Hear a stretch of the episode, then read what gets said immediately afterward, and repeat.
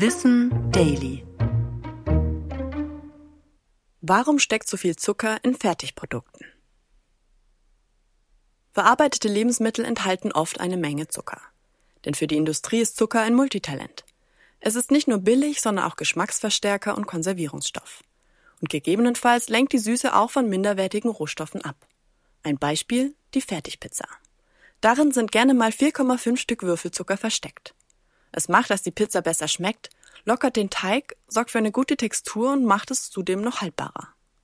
In Alkohol hilft Zucker bei der Gärung. Und damit das Brötchen so schön braun wird, dafür hat auch Zucker gesorgt. Mit diesen Vorteilen ist der Zucker ein unabdingbarer Teil der Lebensmittelindustrie geworden. Auch wenn uns das nicht besonders gut tut. Die Weltgesundheitsorganisation empfiehlt Erwachsenen täglich nicht mehr als 25 Gramm freien Zucker zu essen.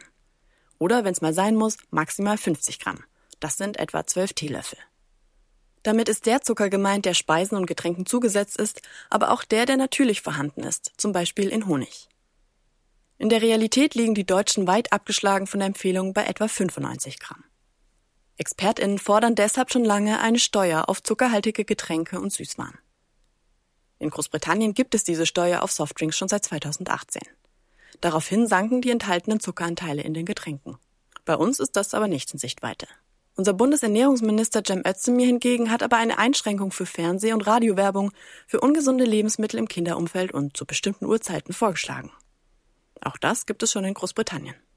Dort sank der Anteil von Menschen mit extremem Übergewicht um 4,8 Prozent. Ich bin Anna Germeck und das war Wissen Daily. Produziert von Schönlein Media.